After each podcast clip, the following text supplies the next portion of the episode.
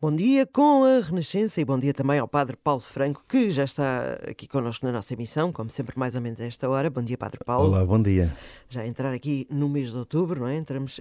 Este é aquele mês em que estamos já em contagem decrescente para, não é? É o último trimestre. É verdade, é verdade. A vida, a vida retoma a sua rotina habitual. Exatamente. E começamos já a olhar para a frente de uma outra forma. E até para o Natal, porque é agora em contagem decrescente para o Natal. Bom, mas antes disso, vamos responder aqui a perguntas que para já não têm a ver com isso, porque normalmente depois mais perto começam a aparecer perguntas mais relacionadas. Há aqui a pergunta da Mariana Silva que diz o seguinte: Bom dia a todos, tenho uma dúvida. Quanto tempo demora para fazer o crisma? Pergunto porque gostava de batizar o meu filho e nenhuma das pessoas que pensei para padrinho têm o crisma. E então, Padre Paulo? Olá, bom dia. Acho que esta pergunta é capaz de lhe aparecer mais vezes, não é? Opa, isto é das coisas mais comuns que existem na, nas nossas práticas pastorais das paróquias. Isto acontece muitas vezes e certamente que os nossos ouvintes uh, vão identificar alguma situação uh, em que, direta ou indiretamente, uh, já, já contactaram com esta, com esta situação e com esta realidade. De facto, as condições para, para se poder ser padrinho ou madrinha de batismo, dilo, enfim, enfim, a normativa da Igreja Universal, é que tenham os sacramentos da iniciação cristã, ou seja, eh, tenham recebido esses três sacramentos eh, que acompanham a fase iniciática eh, da vida cristã: o batismo, primeiro sacramento, porta de entrada na Igreja, a Eucaristia, em que nos faz participar de forma plena da missa e o sacramento da confirmação, em que recebemos a plenitude do Espírito Santo e atingimos assim a maturidade da vida cristã. E é este, exatamente a este sacramento que a Mariana se refere, porque muitas vezes acontece que que as pessoas até enfim, foram batizadas, até tiveram primeira, um primeiro contacto com a formação cristã na catequese e por isso fizeram a primeira comunhão, e depois por uma outra razão, porque naturalmente, conforme nós temos no nosso país organizada a, a formação das, das crianças e adolescentes, eh, remete a recepção do sacramento do Crisma eh, aí pela, pelos 15, 16, 17 anos, Uh, e que normalmente uh, é naquela fase da vida às vezes mais instável, porque, porque todos nós já passamos por essa, por essa idade da adolescência. E muitas vezes as dúvidas, as questões, os altos e baixos que são tão manifestos levam-nos uh, às vezes a prescindir de determinados caminhos, a escolher outros, e muitas pessoas acabaram por não ter esta oportunidade ou possibilidade, ou não fizeram essa opção de, ehm, de continuarem a sua caminhada para receber o sacramento do Crisma. E, portanto, eh, nunca, nunca receberam este, este sacramento. Uh, mas sendo ele um sacramento de iniciação cristã e, portanto, fazendo parte daquelas condições uh, mínimas para, para poder uh, ser padrinho de batismo ou madrinha, Uh, muitas vezes as pessoas, quando são escolhidas para tal e são propostas na paróquia, acabam por se deparar com esta, com esta, com esta situação de, de dizer: Ah, mas eu não, nunca recebi o crisma, não tenho o crisma, o que é que eu agora faço? E aí, se calhar, a Mariana mete-nos esta questão. Então, quanto tempo é que demora então para poder receber o sacramento do crisma? Bom. A, a, a, pergunta da Mariana lança logo aqui uma coisa interessante que eu gostava de, de, de sublinhar.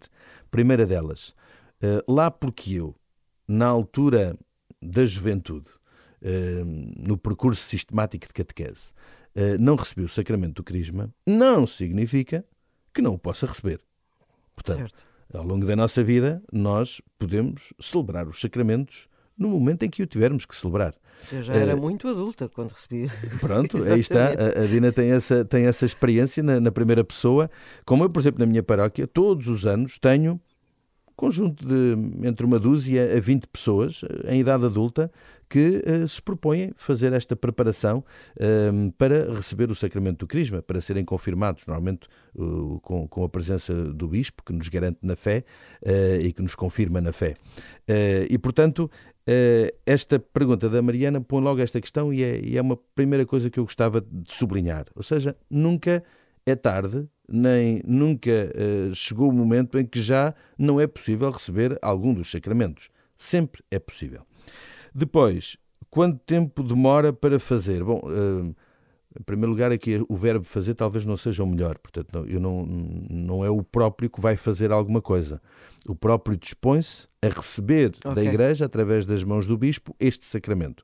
Uh, o, o, ministro uh, do, do sacramento da confirmação é o Bispo.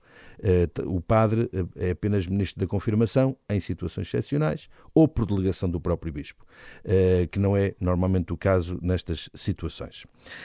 E, portanto, o tempo não é propriamente um tempo uh, definido e que seja e, e, que esteja tabelado, quase como se a igreja tivesse uma tabela. O horário escolar. Exatamente, uma tabela de, de, de, de, quase como se fosse uma receita para, para, para fazer um, um, um, prato especial.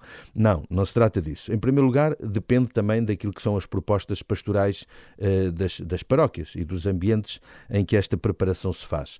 Porque às vezes também depende da realidade de, e de realidade para realidade. Um, e depois uh, é importante que a gente perceba que não se trata aqui de cumprir não sei quantos encontros, e então uh, estou preparado ou tenho as garantias necessárias para poder receber tal sacramento. Uh, o mais importante do que olhar para o tempo é olhar para a disposição e a condição interior da pessoa.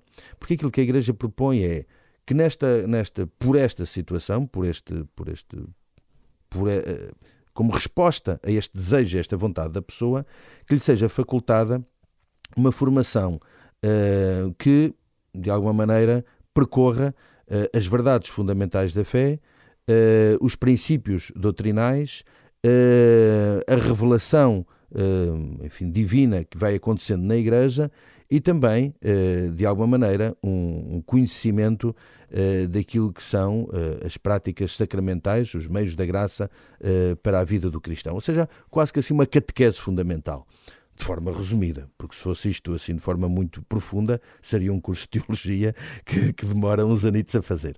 Uh, e, portanto, não, não é disso que estamos a falar, não estamos a falar de uma coisa altamente claro. aprofundada, mas estamos a falar, pelo menos, de que as pessoas deem este passo, porque já que é o sacramento da maturidade da vida cristã, eh, que eh, este, a recepção desse sacramento acompanhe uma consciência clara do que é que é ser cristão e do que é que significa uma vida cristã. E para isso é preciso fazer aqui um itinerário formativo não para que a pessoa um, passe no exame para poder receber o sacramento, mas para que a pessoa perceba se a recepção do sacramento é coerente com aquilo em que acredita e com aquilo que escutou. E no fundo não se trata por isso de um tempo, um, de um tempo para cumprir, trata-se de um tempo para a pessoa discernir.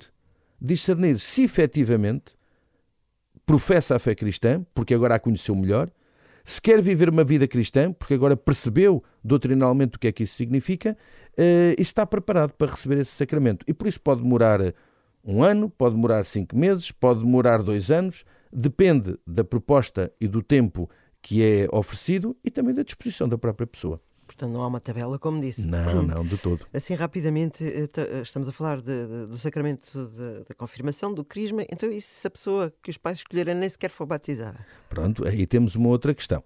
Em princípio, não, não poderá ser padrinho, mas a pessoa, se se quiser dispor ou interpelar em ordem a poder ser batizado, também um adulto se pode propor à recepção do sacramento do batismo, também com, uma, com um processo formativo e com uma chamada caminhada catecumenal, com passos que vão sendo dados, e que a Igreja tem isso definido no ritual da iniciação cristã dos adultos, e aí não recebe apenas o batismo, mas quando é em idade adulta, recebe os três sacramentos da iniciação cristã que há bocadinho falei, em conjunto, porque quando é dado em adulto, são dados na sua, eh, na sua totalidade, o batismo, a Eucaristia e a confirmação. Muito bem, acho que ficou aqui o esclarecimento da Mariana e de muitas outras pessoas que estão a ouvir esta emissão, que acredito que ficaram com a orelha em pé quando ouviram a pergunta. Uh, e qualquer dúvida que tenha relativamente a algum procedimento em relação à vida da Igreja, o Padre Paulo está disponível para responder. Pode mandar a sua pergunta para dina.isabela.rr.pt ou então para o nosso número de WhatsApp, que é o 96 2007 500. Continuação de um bom domingo para si. Bom domingo.